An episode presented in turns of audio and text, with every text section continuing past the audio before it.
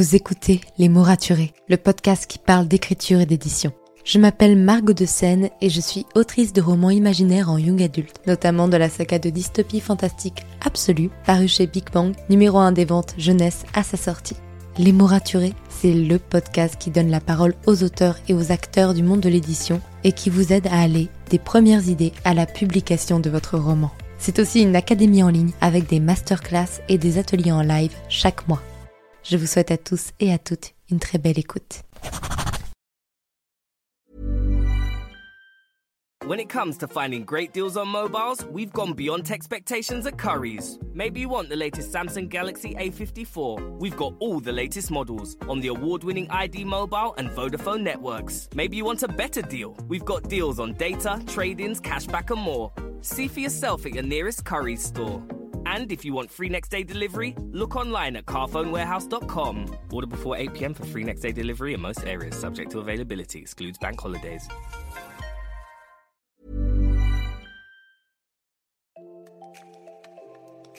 Bienvenue sur Les mots raturés, le podcast qui parle d'écriture et d'entrepreneuriat.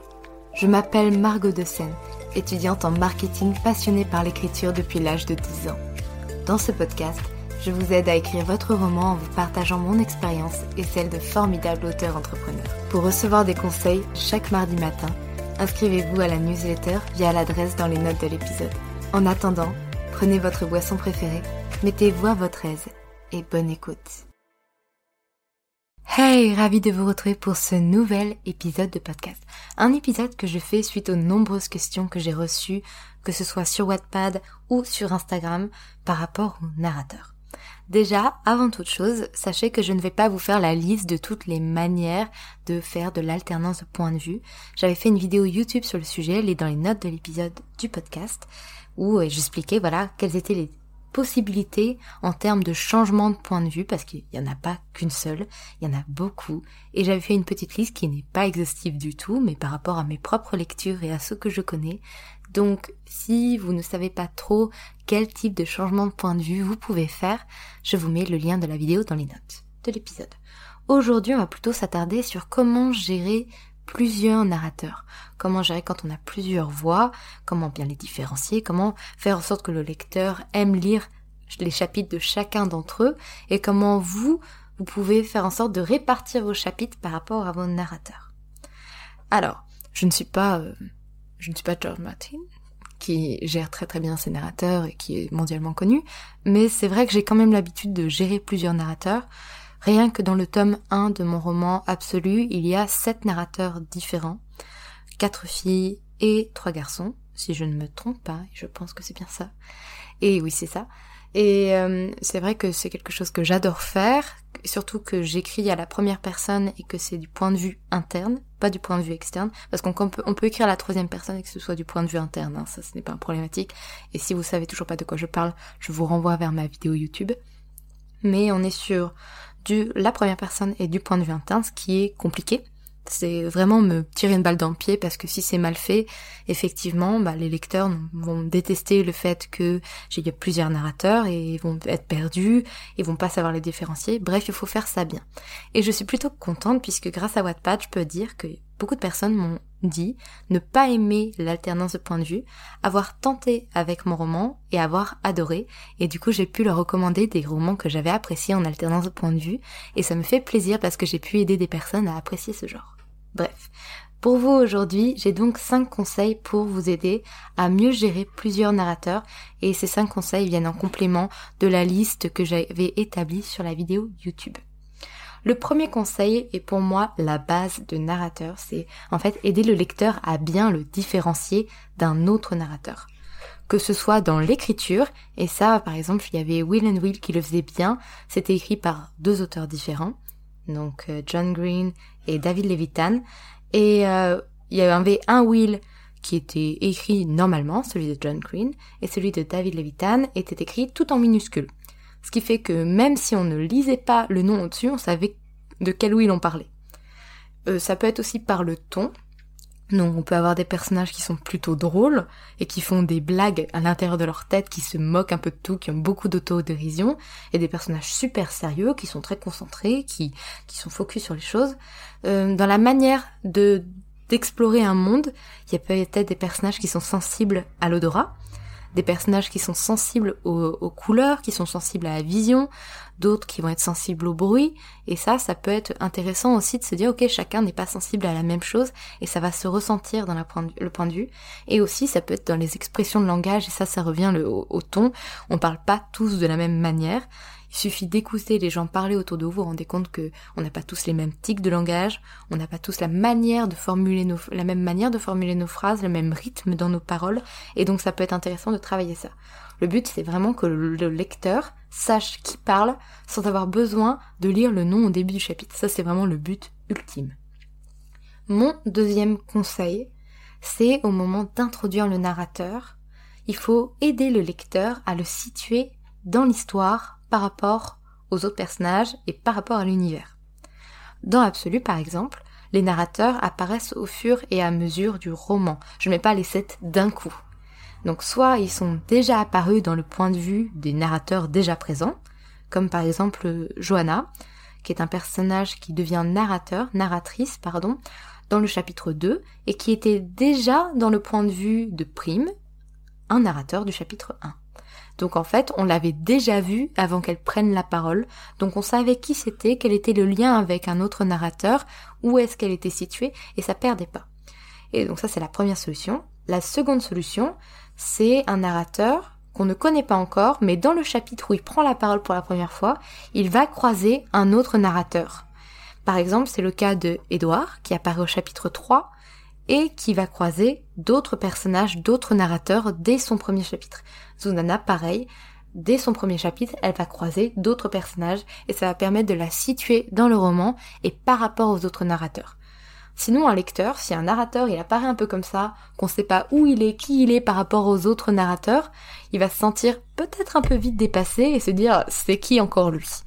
Bon, si vous avez que deux narrateurs, c'est moins grave, mais si vous en avez beaucoup comme moi, ça peut être vraiment intéressant de faciliter l'arrivée d'un nouveau narrateur comme ceci. Le troisième conseil, et pour moi c'est le plus important et c'est là où des fois je vois le plus de maladresse, c'est tous les narrateurs ne doivent pas être d'accord entre eux et poursuivre les mêmes buts même s'ils se côtoient et sont alliés, amis.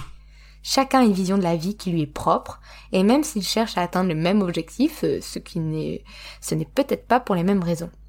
Par exemple, dans les rôles Olympe, c'est quelque chose qui m'avait marqué. Jason, Piper et Léo, ils voyagent ensemble avec le même but, ils sont potes et même plus si affinité.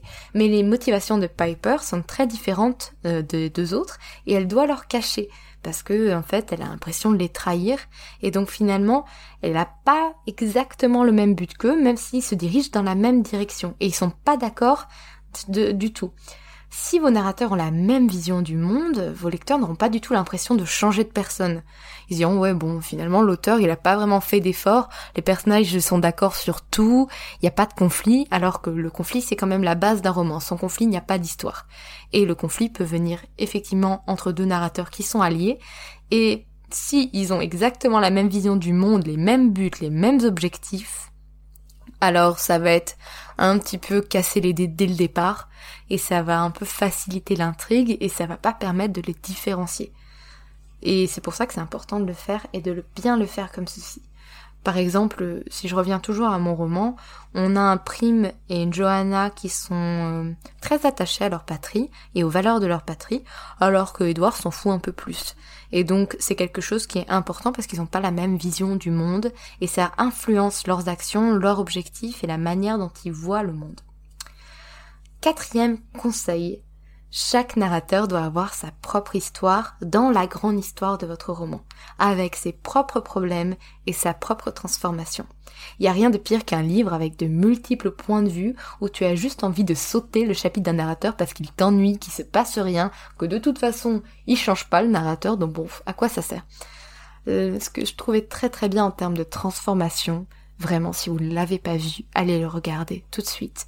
C'est la série euh, Avatar, le dernier maître de l'air qui est une série pour enfants, et je mets de grosses guillemets à pour enfants, parce qu'elle aborde des sujets super complexes, que scénaristiquement elle est incroyable, que même s'il y a des côtés drôles, il y a beaucoup de moments ultra adultes, ultra mature qui développe énormément de messages. Et je vous mets en lien de l'épisode une vidéo qui explique en quoi Avatar est une aberration mais pas dans le mauvais sens du terme en mode c'est incroyable.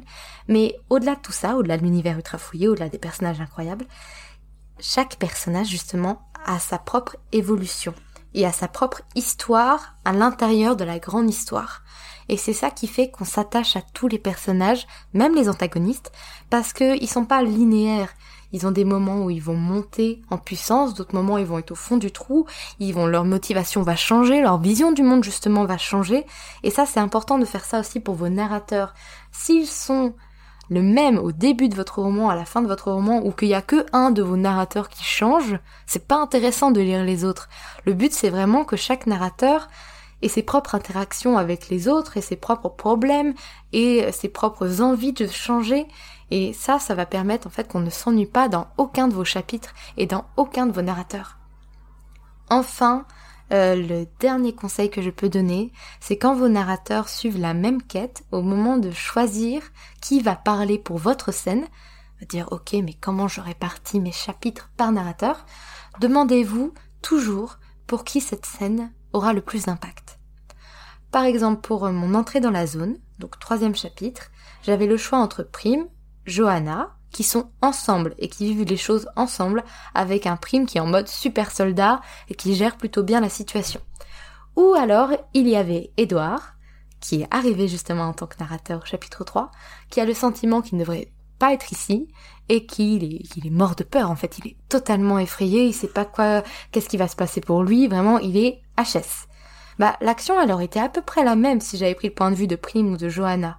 Surtout qu'ils finissent par se croiser tous les trois dans ce chapitre. Mais le point de vue d'Edouard était le plus intéressant car c'était sur lui que cette scène avait le plus d'impact au niveau émotionnel, sur qui il se passait le plus de choses et qui en fait permettait au lecteur de vraiment être immergé dans la scène. Il faut pas choisir une scène en mode bon bah voilà euh, un personnage fait telle scène, un autre fait telle scène de façon mécanique. Non, faut vraiment réfléchir, dire ok sur quel personnage sera le plus d'impact. Et c'est vrai que parfois quand on n'a que deux narrateurs, on a tendance à vouloir euh, simplement les alterner sans vraiment réfléchir. Alors que finalement quand on un A à partir de 3 c'est plus drôle, on peut mélanger les, choses, mais il faut réfléchir, il faut prendre le temps de se dire ok cette scène, elle va apporter des révélations qui ont un impact sur ce personnage, elles vont faire vivre des angoisses vraiment puissantes à ce personnage, elles vont amener une des histoires personnelles de ce personnage, donc c'est ce personnage que je dois choisir en priorité comme narrateur. Et pour autant ça peut poser des dilemmes, personnellement je fais en sorte d'éviter de répéter deux narrateurs d'affilée dans les mêmes parties, mais comme j'en ai sept, c'est beaucoup plus facile pour moi de, de pallier à ce problème. Mais c'est important quand même de, voilà, de vous dire sur qui la scène aura le plus d'impact pour que c'est des impacts sur le lecteur en fait et que le lecteur se dise pas ouais bon c'est machin qui raconte mais c'est truc qui vit le plus de choses quoi donc ça n'a pas d'intérêt donc voilà ça pour moi c'est vraiment les trucs les plus importants à savoir pour bien gérer plusieurs narrateurs Vraiment, je vous recommande d'aller voir euh, la vidéo que j'avais faite sur les types de changement de point de vue. Ça peut vous donner des idées de comment pouvoir gérer vos narrateurs. Sur ce, je vous laisse. À vendredi.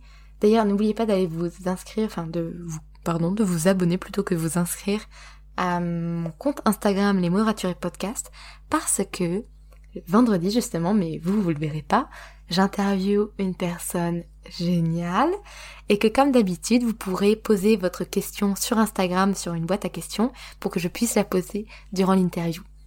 Sur ce, je vous laisse. Passez une bonne journée.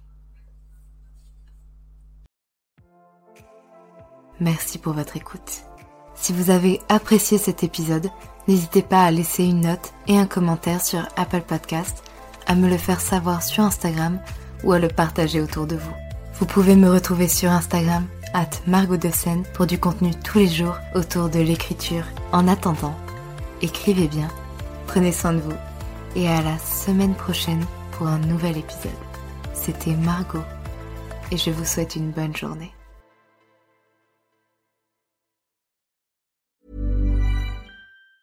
When it comes to finding great deals on mobiles, we've gone beyond expectations at Curry's. Maybe you want the latest Google Pixel 7. We've got all the latest models on the award winning ID Mobile and Vodafone networks. Maybe you want a better deal. We've got deals on data, trade ins, cashback, and more.